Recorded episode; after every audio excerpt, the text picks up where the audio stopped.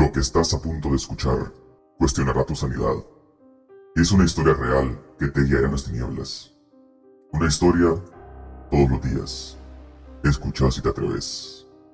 Bebiendo como Reyes presenta Spooky Season.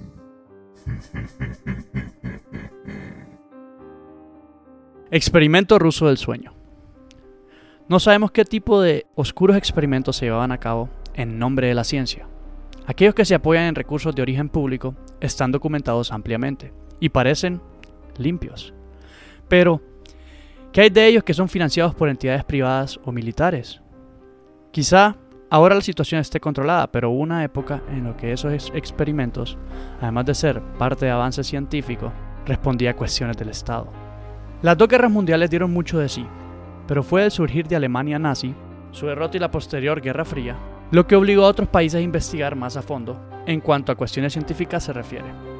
Fue en Rusia donde un grupo de investigadores podrían haber llevado a cabo uno de estos oscuros y crueles experimentos a finales de los años 40. Un nuevo gas experimental había sido creado, que prometía erradicar la necesidad de dormir de los seres humanos.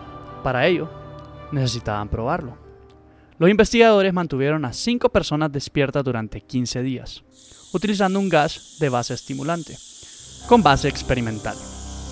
Estas personas eran prisioneros políticos que habían sido condenados por el delito de traición al Estado ruso.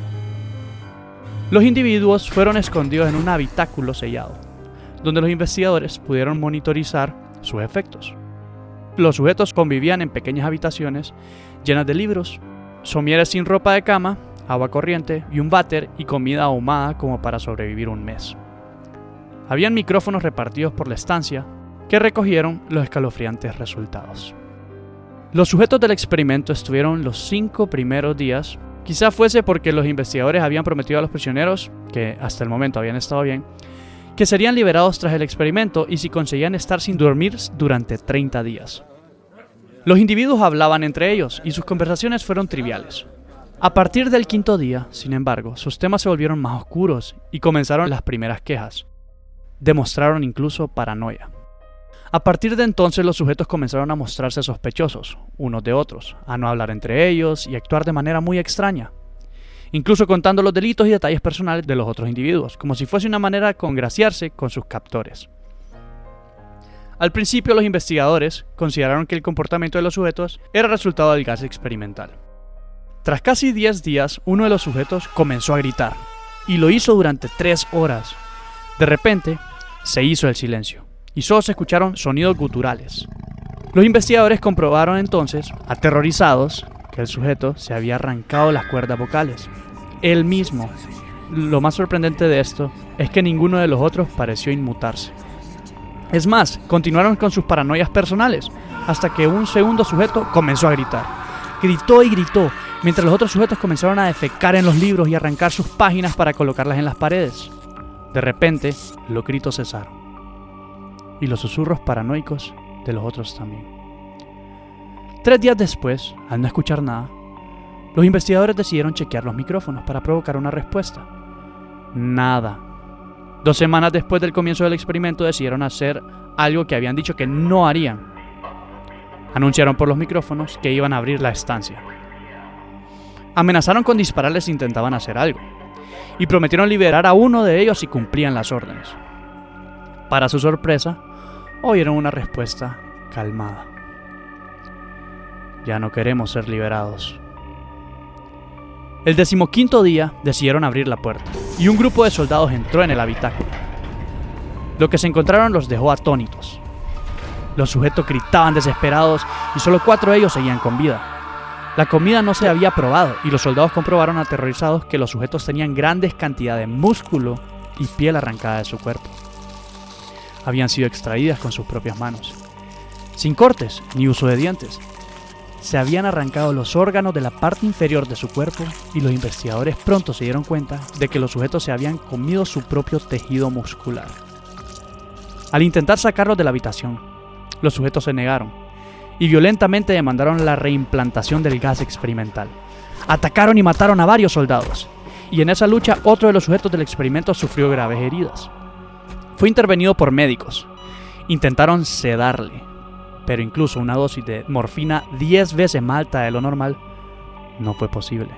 El sujeto seguía gritando desesperado, llegando incluso a lesionar gravemente al médico que lo atendía. Gritaba, ¡Más!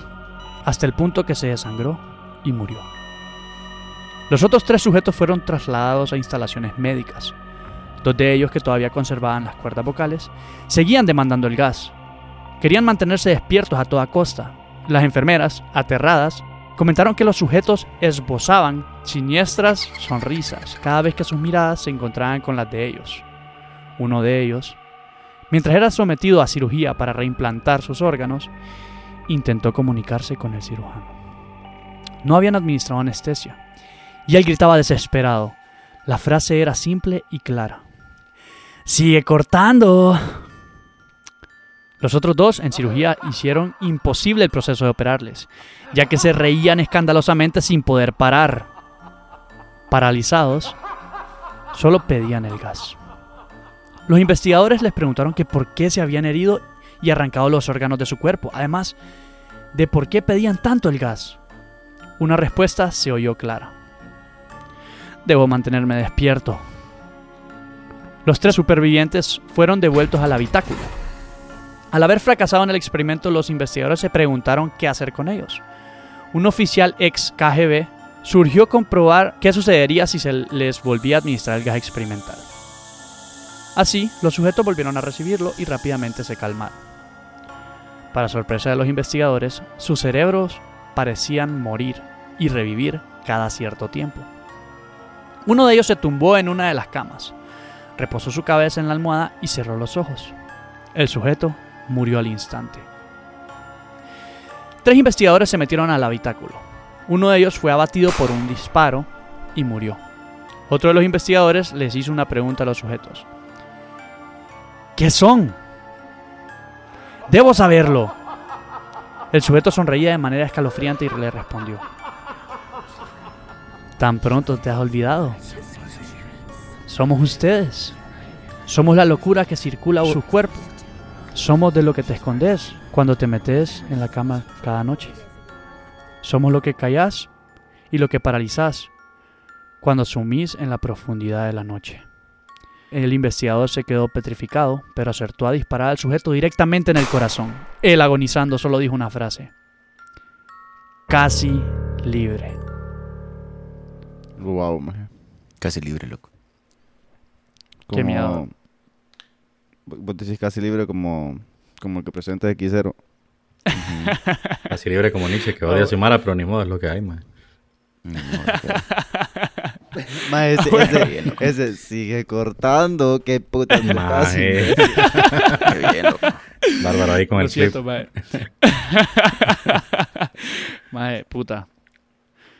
Es que estas ondas sí me, me dan escalofríos, loco, cuando lo cuento y me, lo pongo, me pongo a imaginarlo, loco.